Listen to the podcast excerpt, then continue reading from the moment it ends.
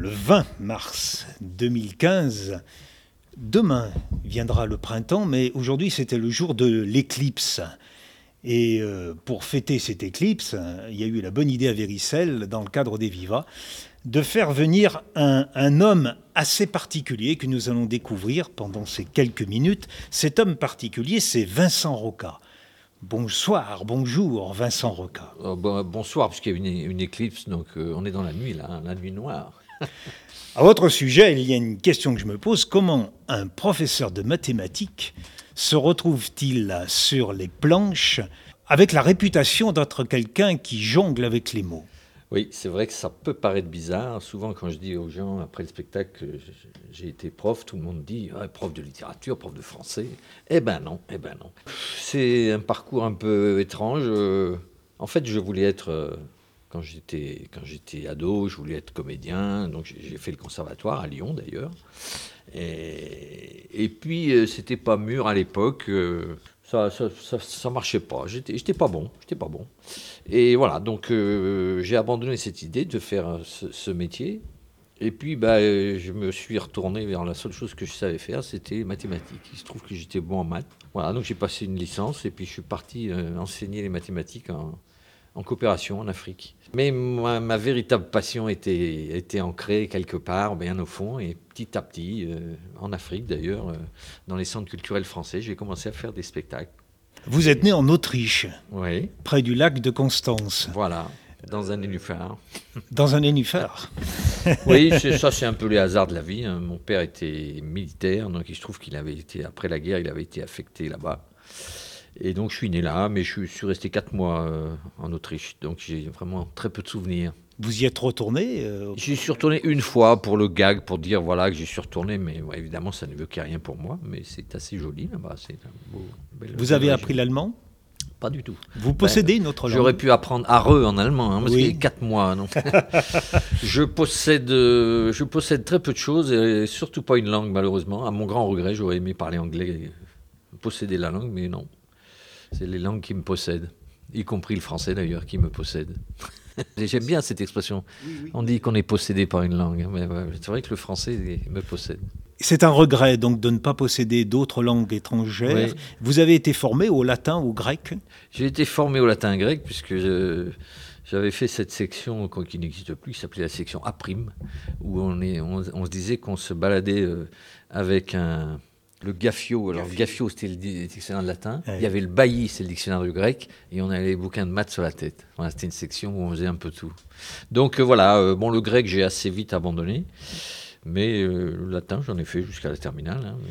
Je vous pose cette question parce que malgré tout, votre façon d'aborder le langage, d'aborder nos, nos, mots, notre -hmm. vocabulaire, les expressions, hein, indique que quand même l'étymologie doit être quelque chose qui doit vous passionner. Oui, oui, oui, c'est vrai. C'est vrai que quand il m'arrive, il m'arrive, grâce à Dieu, de rencontrer des mots nouveaux. Il y en a, il y en a, on en rencontre tout le temps. Hein.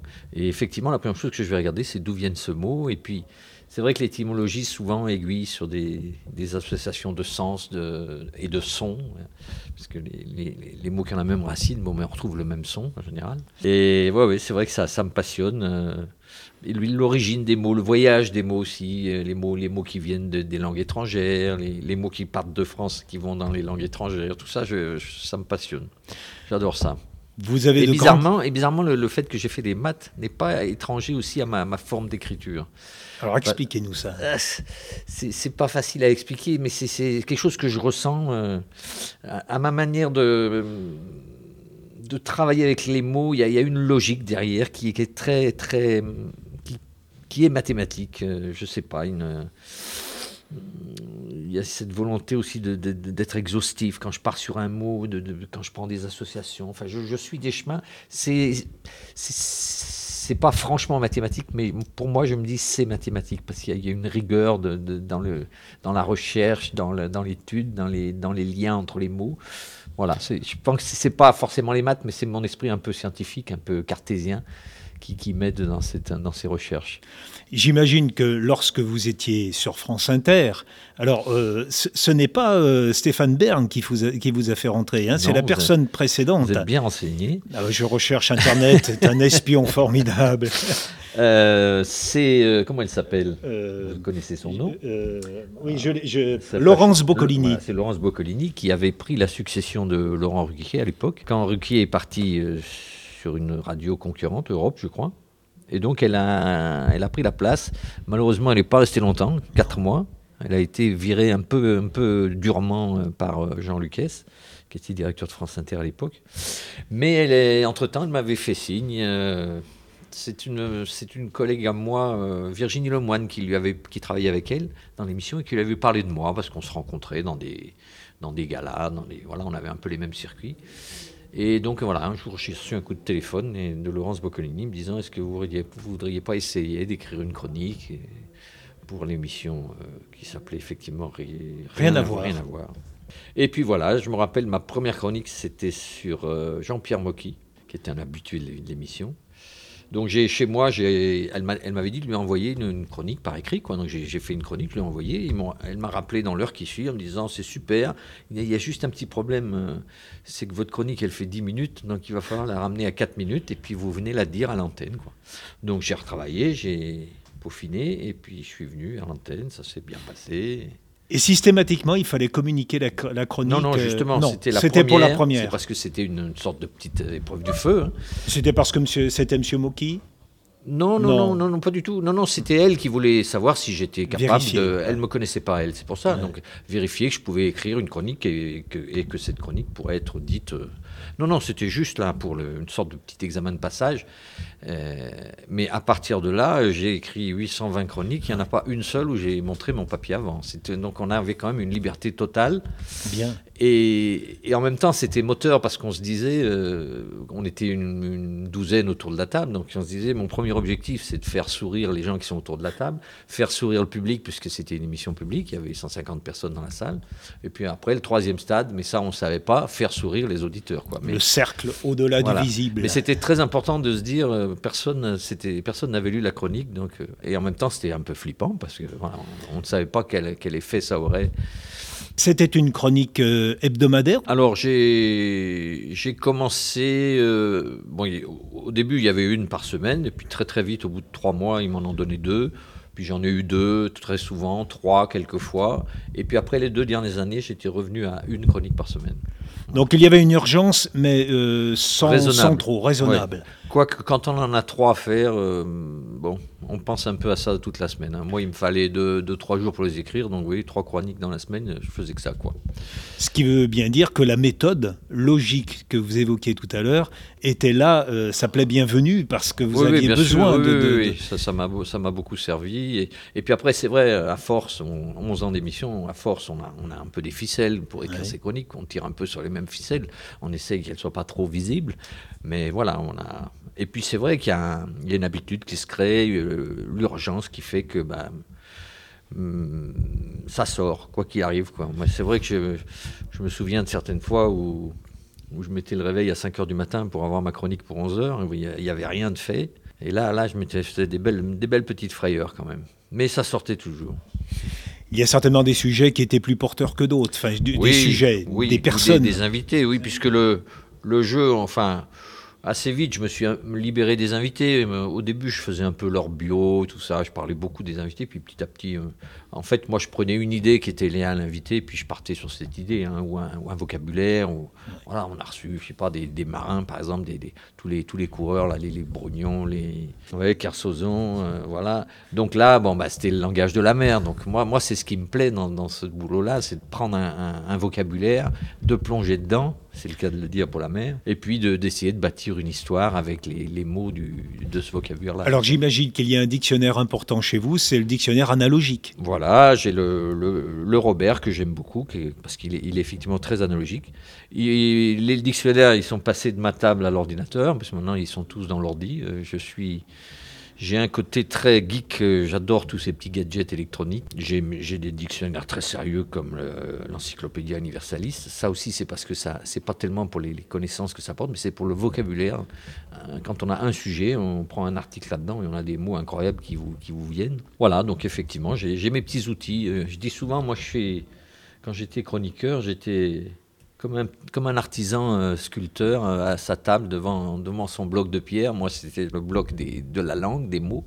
Et puis là, euh, avec les outils qui sont les dictionnaires. Les, Alors ça vous a valu une récompense, une récompense, le prix Raymond DeVos oui, en 2011. C'est vrai que ça a été un grand moment. Parce que vous êtes sensible à ce, ce genre d'honneur oui, oui, oui, oui. parce que d'abord c'était lié à Raymond DeVos, que, qui est quand même une sorte de, de parrain dans cette dans, ma carrière. C'est quand même lui qui m'a qui m'a donné envie de, qui m'a donné cet amour de la langue et ce plaisir de jouer avec les mots. Hein.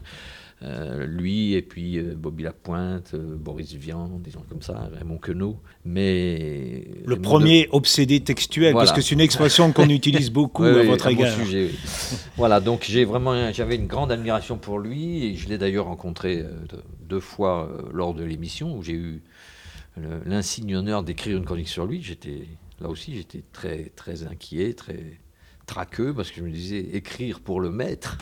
Et puis ça s'est très bien passé. Il a été, il a été adorable. Il m'a fait beaucoup de compliments. Ce prix est assez, euh, euh, je ne veux pas dire étrange, mais euh, il définit qu'on récompense une œuvre ou une action, je, lis textuellement, qui contribue au progrès de la langue française, au progrès, de la langue française, à son rayonnement et à sa promotion. Oui, c'est assez impressionnant, lui, comme ça.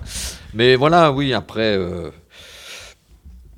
effectivement, ma façon d'écrire euh, fait que. Est-ce que je contribue à la promotion de la langue française? J'en sais rien, mais probablement. Puis-je apporter mon grain de sel? Oui. Moi, moi, je crois beaucoup, par rapport à la langue française, à sa spécificité que je définis dans, dans la nuance. c'est une langue qui permet la nuance. Vous avez une palette de nuances qui, qui, est même très rapide des moments sur scène. Vous nous balancez dans le bon sens un jeu de mots et on essaye de le comprendre pendant que vous, jetez le suivant. Hein. C'est vrai. C'est pas du tennis ou c'est du ping-pong. Hein. Absolument. C'est la rapidité du ping-pong. Et puis c'est vrai que je vois quand j'écris. Euh, c'est un travail un peu de précision, d'horloger, hein, parce qu'un mot, euh, je remplace un mot par un autre qui est plus qui me correspond mieux, qui est plus juste. Et c'est vrai qu'on joue beaucoup sur les nuances.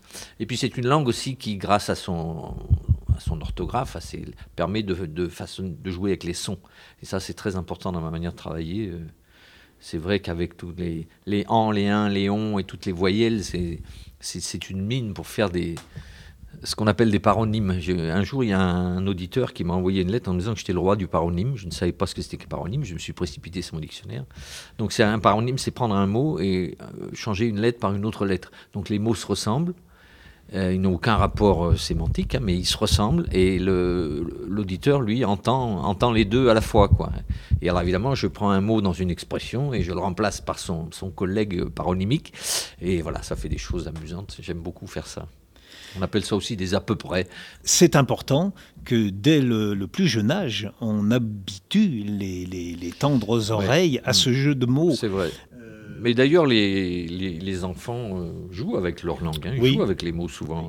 Et, puis, bon, c'est les premiers lecteurs de, de ce genre de choses. Des mots tordus, ils adorent ça. Et, ils font même souvent des, jeux de mots, euh, euh, pas, pas, toujours conscients, mais il y a des mines de, de, jeux de mots chez les enfants. Et c'est bien, effectivement, et de leur apporter ce sens de la nuance et de leur dire on, on a une langue qui permet ça, qui est très très riche. Euh, moi, je, lisais un jour que, souvent les, les, gens parlent avec un, vocabulaire, mais très très restreint. Hein. Ils utilisent euh, peut-être 600 mots dans leur vie. Enfin, c'est effarant, quoi. On a 60 000 mots dans, un dictionnaire de base, le Robert. Hein. Donc voilà, ça, peut-être si moi je peux permettre euh, aux gens de, prendre conscience de ça, qu'il y, y, a des mots tant qu'on veut, qu'on peut faire des nuances, qu'on peut dire des choses de mille façons différentes. Voilà, peut-être que ça c'est un peu la promotion effectivement de la, langue. La langue qui permet donc d'amuser les enfants, mm. vous allez voir mon, association d'idées, et d'arriver jusqu'à leur sourire, les sourires d'enfants. Alors sourire d'enfants, c'est une association du côté de Grenoble, mm-hmm. dont vous êtes d'une certaine façon le, parrain. Le, le... parrain, ils m'ont proposé ça. Euh, il se trouve que j'ai rencontré, je ne sais plus à quelle occasion, je crois que j'ai fait une soirée un jour euh, près de Grenoble pour un, comité d'entreprise de Hewlett Packard.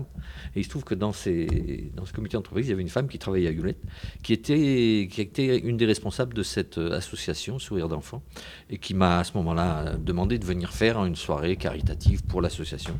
Et puis voilà, les gens étaient contents, et après ils m'ont demandé d'être le parrain. Donc Bon, c'est pas. Euh, mon parrainage consiste à essayer de trouver, grâce à mes relations professionnelles, de trouver d'autres gens qui veulent bien venir euh, faire une soirée euh, chaque année.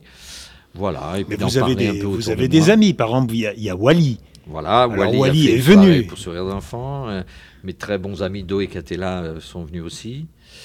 Et voilà, c'est une association qui, qui, construit des écoles au Laos actuellement. Elle l'a construit au, au Vietnam, maintenant c'est au Laos et qui font un très beau travail. Voilà, ils, travaillent, ils, construisent, ils, travaillent aussi avec les familles pour, euh, pour donner des travaux euh, aux, mamans, enfin, sur la santé des gosses, etc. Enfin, c'est une belle. Euh, voilà, donc moi, ça me plaît bien d'être puis il vise, c'est une, c'est pas une grosse association, hein, c'est une petite association, mais qui travaille dans la durée. Pendant des années, c'était le Vietnam, maintenant c'est le Laos. Et ce qui vous a plu, si j'ai bien lu ce que vous avez mis sur votre, mmh. sur votre site, c'est qu'il est visé des choses de base très simples, l'éducation. Voilà l'hygiène, mmh. la santé. Mmh. Avec euh, Wally, eh bien, il y a des liens d'amitié euh, tels, tel Wally, ce, je regarde son, son vrai nom, Lilian. Lilian de Rubro. Voilà. Qui, que, vous traitez d'homme à caillet ou c'est non, c'est lui. Vous, vous, vous le traitez d'escroc formidable, et lui, il vous, il vous traite homme à caillet. ouais. Bah, Ensemble, vous allez faire un spectacle. Ouais. Euh, on, a, on, l'a commencé, il tourne. On a là cinq ou six dates, dont une soirée pour le sourire d'enfant, d'ailleurs, le, 2 avril à, Ebens, près de Grenoble. Et oui, on a fait, on a fait euh, cet objet, euh, cet ovni, objet verbal non identifié. où on a vraiment mélangé nos univers. Bon, j'ai écrit pas mal de textes qu'il a mis en musique, donc c'est très chanson. Il y a beaucoup de chansons. Et puis voilà, on se lance des défis. On, a, on a un défi, une sorte qu'on appelle une joute verbale où on se donne des thèmes avant de, venir jouer, on se donne des thèmes et puis chacun travaille de son côté. Moi, j'essaie de trouver des, ce qu'on appelle des brèves, hein, des, sentences, des aphorismes très courts, parlés. Et lui, qui est un spécialiste de la chanson courte, fait des petites chansons sur ces thèmes-là. Et euh, pendant le spectacle, on, dit aux gens voilà, voilà le thème qu'on a eu. Alors, euh, moi, je dis on prend un thème, je, dis ce que j'ai fait, et Wally me répond avec sa chanson, et on alterne comme ça. C'est et c'est très très bien. On s'amuse beaucoup. Oui, vous vous amusez, vous, avez gardé une, voilà, quelque chose de, de, l'enfance, mais voilà, tout à fait. Comment ne pourrait-il pas en être autrement? Oui, bah, on est des grands enfants, hein. on est des grands enfants, mais ce qui est bien dans ce spectacle, c'est que les gens sont avec nous et puis ils se disent mais voilà, mais ils s'amusent, ils s'amusent comme des fous et bah, on va s'amuser avec eux et voilà, c'est très agréable. On peut dire que vous avez le sens de l'amitié? Oui, oui, oui, bien sûr. Enfin, moi, c'est ça. L'amitié, c'est une des choses fondamentales dans ma vie. Hein. Et c'est vrai que Wally est, est devenu un, grand ami. Il y avait Michel Dupuis. Michel Dupuis, près d'Angoulême, qui avait euh, créé une association et qui avait euh, une activité, une action culturelle assez, particulière avec le Guéridon. Et incroyable, il avait créé une association Guéridon qui, les dernières années, euh, avait 850 adhérents à Soyaux, dans la banlieue d'Angoulême. Et il avait organisé dans son appartement, dans sa maison, dans son salon, une salle de spectacle il mettait 81 chaises de jardin, les chaises blanches, vous savez, dans son salon. Il faisait rentrer 80 personnes. Il avait une petite scène de, 4 mètres sur 2. Et ben voilà, il a, on faisait là-bas. Donc il avait une quinzaine de spectacles par an. Quand on y venait, on jouait 7 soirs de suite. C'était invraisemblable. Donc on voyait 7 fois 8, 560 personnes en une semaine. Et les gens amenaient à manger. Donc après le spectacle, on mangeait avec eux. Il y avait des questions-réponses, discussions après. Enfin, c'était organisé de façon incroyable. Et voilà, c'était une très belle opération. Il faisait là du théâtre, de la chanson, de l'humour. Et il venait faire son marché à Avignon euh, pendant le festival Off. Il voyait 70 personnes, 70 spectacles sur 15 jours. Enfin voilà. Il était devenu difficile, enfin difficile, rigoureux. Il était très rigoureux, oui, oui. Puis il avait vraiment, oui, oui, il, faisait... il pouvait même être, il pouvait même être assez dur avec les gens, leur disant non, non, ça c'est, non, votre spectacle n'est pas bon, non, non. Travail. il, il, était très franc de franc du collier. Voilà. Malheureusement, cette belle histoire est terminée parce que Michel est, est parti. Mais voilà, je pense qu'il y a énormément de comédiens qui gardent ça dans leur cœur et ça a été une grande, grande expérience. Ces lieux, comme ici, ce soir, vous jouez dans le cadre des Vivas mmh. de Véricelle. Bon, c'est une association qui oui, tient oui. ça bah, à c'est un peu, c'est un peu l'intermédiaire entre ce genre de, de, d'expérience de guéridon et, Et des, salles et- plus, plus grandes, des, des, Et ces lieux ont de la peine, vraiment. Euh, Bah oui, Aujourd'hui, j'ai reçu un, un email ben, de Serge Féchet, justement, mhm. qui, qui liste tous les, les, les lieux qui sont en train d'annuler les spectacles, les lieux qui sont en train de fermer, Mhm. les festivals qui sont en train de disparaître, Ouais, qui ouais. ne seront pas là en été. Oui, oui, la, pér- la- la période est dure pour ça. Enfin, et encore, euh, je, je demandais à, à Serge, et je lui demandais, mais est-ce que vous avez, c'est la 19e saison, hein, je crois, Oui. de, des Viva. Il me dit, est-ce que vous avez des aides? Il me dit, mais non, on n'a rien du tout. C'est-à-dire que quelque chose comme ça qui, qui existe depuis 19 ans, qui, qui draine dans, tout le pays, aucune aide. Moi, ça, ça me paraît incroyable. Donc, effectivement, c'est très dur de, de fonctionner comme ça. Et, bravo. Mais moi, je dis, c'est pour ça que je viens ici aussi. C'est important que que ces, ces expériences-là puissent, puissent se prolonger, continuer à vivre. Il y a Festival d'Avignon, on en parle beaucoup, Oui. c'est très médiatisé. Mhm. Bon, euh, dès qu'il est menacé, euh, Ah il y a oui, une oui, là, tornade qui monte. oui, bien Bon. sûr. oui. Mais c'est vrai qu'il y a tous ces petits lieux, Ah on va dire un peu comme les artisans, on les rassemble, Mhm. ça, Mhm. ça- ça fait aussi du monde. Et moi, c'est vraiment, c'est Wally qui m'a ouvert un peu le. Parce que c'est vrai que moi, j'ai commencé dans les petites salles. hein. Je, viens du café-théâtre. J'ai donc écumé toutes les petites salles de France et de Navarre, comme on dit. Mais voilà, depuis, euh, depuis l'émission où j'ai eu une certaine. J'ai acquis une certaine notoriété grâce à cette émission qui est très écoutée. Voilà, ben, j'ai commencé à jouer dans les salles plus importantes, dans les centres culturels, même quelques scènes nationales. Et j'ai eu tendance un peu à, à oublier ces petites salles qui m'ont quand même nourri pendant dix ans. Et puis voilà, c'est au contact de Wally qui m'a dit Mais tu devrais aller là, c'est des gens super sympas, tout ça. Et puis voilà, petit à petit, je me suis remis dans, dans- dans- dans ce circuit-là. et Qui prennent maintenant, le- je crois que je, je fais presque plus de salles comme ça. euh, plus À ce même micro, euh, 300, là, il est passé, Wally, il me disait, mais jouer à Véricelle ou jouer à l'Olympia, je suis dans la même oui. disposition d'esprit. Voilà, absolument. Il n'y a aucune dépréciation sous prétexte qu'on est. euh, Souvent on me dit mais comment ça Merci, merci de venir à la campagne, euh, venir chez nous, comme si c'était un truc monstrueux. Chez l'indigène. Chez l'indigène. Enfin, ouais, non, non, effectivement, il dit ça très bien, Wally. euh, oui, c'est le même, c'est le même boulot et c'est aussi important dans un cas que dans un autre. Lorsque j'ai eu le plaisir de vous voir au Festival d'Avignon il y a donc deux ans, il y avait toute une mise en scène. Mhm. Donc là, c'est- ce n'est pas simplement du texte, il y a aussi le, le- le travail euh, à côté de vous d'un metteur en scène. oui, absolument. J'ai l'impression que de plus en plus, c'est le Oui. comédien qui revient. Oui, oui, absolument. Parce que je m'aperçois que des mots comme ça. euh, un spectacle, c'est autre chose qu'une chronique. hein. Euh, Enchaîner des mots en étant raide comme un piqué en milieu de scène. D'abord, c'est vite rébarbatif, hein, parce que bon, les gens, ils ont, il faut donner de la vie à ces mots, de la chair, et, il, faut les, il faut faire voyager ces mots dans l'espace. Et, donc, il y a je crois que c'est important d'a- d'avoir un jeu de comédien, et ça, je l'ai développé petit à petit, à force de jouer, et au contact de certains metteurs en scène qui m'ont fait travailler le, le, rôle, le, le jeu de comédien, et notamment dans ce spectacle que vous avez vu effectivement il y a deux ans, Vite rien de presse, euh, qui était un très beau spectacle avec un, un univers théâtral, quoi. Ouais. Une mise en scène, des, des- un décor. euh, La pluie qui tombe. la pluie, qui, le- oui, on avait symbolisé le temps qui passe par des, des gouttes d'eau qui tombaient. À la fin, le, le sablier aussi, hein, Ouais. du sable qui tombe des, des cintres. Oui, oui, il y avait du visuel, une belle lumière, euh, des musiques. C'est important, c'est. C'est du théâtre, un spectacle total. C'est du théâtre. euh, Il y a des gens qui disent que quand on est tout seul, on ne peut pas faire du théâtre, qu'il faut être au moins deux. Mais moi, je pense. Non, non, c'est un, monologue de théâtre avec une vraie mise en scène, un, vrai, un personnage qui vient, qui raconte son histoire. euh. Oui, oui, c'est important. Bon, là, le, le spectacle que je fais ici, c'est moins théâtral, mais c'est quand même un personnage qui parle et qui fait le lien avec tous ces textes qui peuvent paraître euh, très différents les uns des autres. Mais mais mais il y a- il y a- il y a- malgré moi, moi Vincent Roca, je suis sur scène un personnage qui ressemble beaucoup à Vincent Roca, mais, voilà, qui est en jeu et qui est un. Les gens qui vous connaissent et qui viennent, ils viennent d'abord pour, euh, pour... pour, savourer, pour savourer les mots, bien sûr, bien sûr, bien sûr.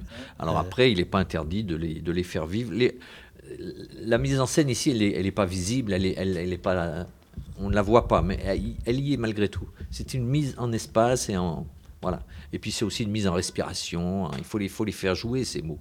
Que le verbe devienne cher, voilà, s'incarne, cher, c'est à hier. J'ai vu aussi, alors là, je, ça m'a beaucoup plu, c'est assez rare que vous appréciez euh, l'écrivain Éric Chevillard. Éric Chevillard est un écrivain aux, éditions de Minuit qui écrit depuis des années, qui mm. écrit euh, une trentaine, 42 livres, je ne sais pas où il en est, qui a un blog tout à fait étonnant, étonnant. et qu'il faut aller voir. Tous les, tous les, soirs à minuit, minuit 20 ou minuit 22, il, il laisse sur son blog trois comment les appeler C'est pas des aphorismes, c'est des des fragments, des fragments, des fragments. Et tous les soirs, tous les soirs, tous les soirs, il en est. Il a... 35 000, il met un numéro. Euh. Au bout d'un an, il les rassemble et il y a un livre qui sort, donc il en est au 6 ou 7e livre. Ah, et, c'est. L'autofictif. L'autofictif. Et c'est incroyable. c'est... Et il a eu lui aussi un prix, le prix Alexandre Vialat, s'il vous plaît, ce qui n'est pas rien non plus. Ah c'est une littérature magnifique qui est. Il n'y a pas de gras. Moi, je dis, il n'y a pas de gras dedans. C'est. C'est c'est le mot sans le gras. Je, je sais pas, je, le dis comme ça parce que c'est ciselé, c'est. Il n'y a pas un mot pour un autre, c'est parfait. C'est pas gras, mais ce n'est pas maigre pour autant. Non, non, bien sûr. et moi, je ne connaissais pas Chevillard. Enfin, j'ai découvert. Et un jour, c'est dans un spectacle de, de de poésie, enfin de textes de Daniel Mesguich, dans lequel il avait mis deux textes de Chevillard. J'ai entendu ces textes, euh, je suis allé à la fin demander à l'organisateur, je me dis, mais c'est qui, c'est de qui ces textes? On me dit, ben, c'est de Chevillard, bien sûr. Et alors là, je, me suis plongé dedans. Et Parfois, on veut en faire un auteur pour, euh, pour Happy Few, bon, quelques-uns. Non, mais il, il faut oser. Bon, ah, il a des textes qui sont pas faciles, qui sont pas hein, faciles, d'autres qui sont plus abordables. Mais, mais c'est toujours de la belle, de la belle littérature. Oui, c'est de la langue. Mm. Là aussi, il y a de la nuance. Je vous demanderais de, de, bien vouloir mettre en chair, mettre en voix un extrait de ah, Oreille rouge. Oreille rouge, en gros, c'est un écrivain qui est assez, qui est assez euh, casanier, mais on l'appelle pour une résidence d'écriture en Afrique, au Mali. Mmh. Va-t-il y aller au début? Ne va-t-il pas y aller? Finalement, il y va. Et là-bas, il est assez, assez dérouté. Bon, mais il écrit sur un petit carnet de Moleskine. Est-ce qu'il est possible de lire ces deux paragraphes Mais avec grand plaisir. Je les découvre avec vous. J'ai dû lire ça mais il y a très longtemps, donc je le redécouvre. Il écrit ordinairement au crayon sur des feuilles volantes. Ce n'est pas l'idéal en voyage. On doit pouvoir écrire sur ses genoux. On doit pouvoir écrire coude au corps dans la foule. On doit pouvoir écrire dans la nuit, à la lueur d'une lampe tempête ou d'une allumette. Et encore sur un arbre perché, allongé dans l'herbe, dans un creux de sable ou de terre. Il songe à acquérir un petit carnet de poche, noir, recouvert de moleskine, avec un élastique en guise de fermoir. En attendant, il vient de recevoir son passeport. J'ai dû le faire refaire, dit-il mais c'est évidemment la première fois qu'il possède un passeport. Il attrape l'objet plat par un angle et l'agite devant son visage, puis tapote avec la paume de sa main gauche. Il caresse du bout des doigts la couverture lisse et luisante, très légèrement grenue. Jusqu'alors, il n'avait connu ces sensations extrêmes qu'en dorlotant son livret de caisse d'épargne. C'est pourtant le contraire. Fini l'économie mesquine. C'est magnifique, l'économie mesquine. C'est formidable. Il nous tient en haleine parce qu'on se dit, mais attends, où il va, où est-ce qu'il nous emmène? Et on part avec lui. C'est drôle parce que je disais ça aussi un peu de, Raymond DeVos, qui, sur la fin de sa carrière, il faisait des textes où il nous, il nous prenait par la main avec des, choses toutes simples, et puis, puis, ça partait, puis ça partait. On était dans l'imaginaire, dans, dans l'absurde. C'était, et là, là c'est pareil. On part avec lui et puis on est embarqué. Est-ce que vous regrettez de ne pas être un comédien qui joue des textes d'auteur? Bah, Ça m'est arrivé, hein. j'ai eu quelques expériences de théâtre. Euh, ah, euh, j'ai joué dans un don Juan, j'ai joué euh, euh, j'ai joué avec mes camarades d'O et Catella dans une pièce très drôle de Jed Marlon, Jed Marlon qui, travaillait à l'époque dans l'émission Palace de Jean-Michel Ribes. Voilà, il avait écrit une pièce, euh, un simple froncement de sourcils, donc j'ai joué ça, une pièce à trois personnages. Euh, j'ai quelques expériences comme ça, ponctuelles. c'est vrai que j'aurais aimé, enfin j'aurais aimé, bon, j'ai pris une autre voie. C'est bien aussi d'écrire puis de, de dire ces textes comme si c'était une pièce en soi. Voilà. Bon, j'ai pas de regrets, mais voilà. si l'occasion se présente, j'aime bien participer à une, véritable expérience théâtrale dans une troupe ou avec une compagnie. Et il y a d'autres projets plus immédiats, plus sur lesquels vous travaillez? Non, bah là, là, ce sont vraiment les spectacles. Là, il se trouve que depuis deux ans, je me suis lancé dans des duos, donc un avec Jacques Do. Euh, une pièce qu'on a créée à Avignon l'an dernier, et j'y retourne à Avignon avec lui, ça s'appelle Qu'est-ce qu'on fait pour Noël? Donc c'est vraiment une, vraiment une pièce dialoguée à deux, bon, c'est moi qui ai écrit les textes, mais ils sont vraiment dialogués euh, à part égale. Et puis j'ai ce duo plutôt chanson avec Wally, qui me réjouit. Euh, je suis en écriture sur un nouveau solo dont le thème sera le silence. J'aimerais faire, j'aimerais jouer un, un, type qui parle du silence pendant une heure et demie avec beaucoup de mots. voilà. Paradoxe. Oui, paradoxe, bien sûr. voilà, je fais, j'ai fait une soirée qui m'a ponctuelle aussi là. Enfin, j'ai été invité par Michel Bernard, chanteuse lyonnaise, que j'ai connue euh, il y a très longtemps à mes débuts. Et voilà, donc elle, elle m'a invité, elle avait une carte blanche et elle m'a invité à une soirée. On a, on a mélangé nos univers. C'était, on, s'est vu deux trois fois avant pour essayer de faire quelque chose de de partager justement. Et c'était passé une très très bonne soirée. Donc je suis très ouvert à, voilà, à rencontrer d'autres artistes et à essayer de créer avec eux des choses. Je vais participer bientôt à la guinguette des saveurs. Ça c'est euh, Gérard Morel qui lui est, aussi de la région parce qu'il est à, à Tournon-sur-Rhône. Voilà, et on va, il rassemble plusieurs artistes sur le thème des, des saveurs, de, de, la nourriture, du vin, etc. Et on va faire une, soirée à Bourges. Ça ne m'étonnerait pas qu'il y ait Wally alors. Et il y aura Wally. Voilà. Comme c'est curieux. voilà, mais c'est bien. On a, il y a un peu une famille qui s'est formée là avec ces, artistes-là, Wally, Schraz, Gérard Morel. On se retrouve par affinité. On va finir avec ce, cette, cette évocation de l'amitié. Mhm. Et en vous souhaitant, euh, ce soir, oh, il y a un mot, paraît-il, qu'on dit, qu'on ne dit pas, mais qui commence par une certaine lettre, euh, hein, qui, précède le N, bon, dans l'alphabet. C'est tout ce qu'on vous souhaite. Et puis, de, pourquoi pas, de revenir un jour aussi dans la région. Pourtant, vous allez jouer, il n'y a pas très loin, vous allez jouer à Vaugneray dans le Rhône, hein, vous allez tourner dans le coin. Oui, oui, je reviens à Lyon la semaine prochaine. Oh, oui, j'aime bien cette région, mais c'est quand même là, parce qu'on ah, on parlait de l'Autriche tout à l'heure, mais j'ai débarqué à Lyon à 8 ans et je suis resté jusqu'à la fin de mes études. J'aime bien, j'aime bien cette ville et cette région. Et puis il y a du bon, il y a du bon vin dans la région. Et ça, c'est, j'aime bien, j'aime bien. Vincent Rocan, merci beaucoup pour votre amabilité. Ben, merci à vous de m'avoir écouté.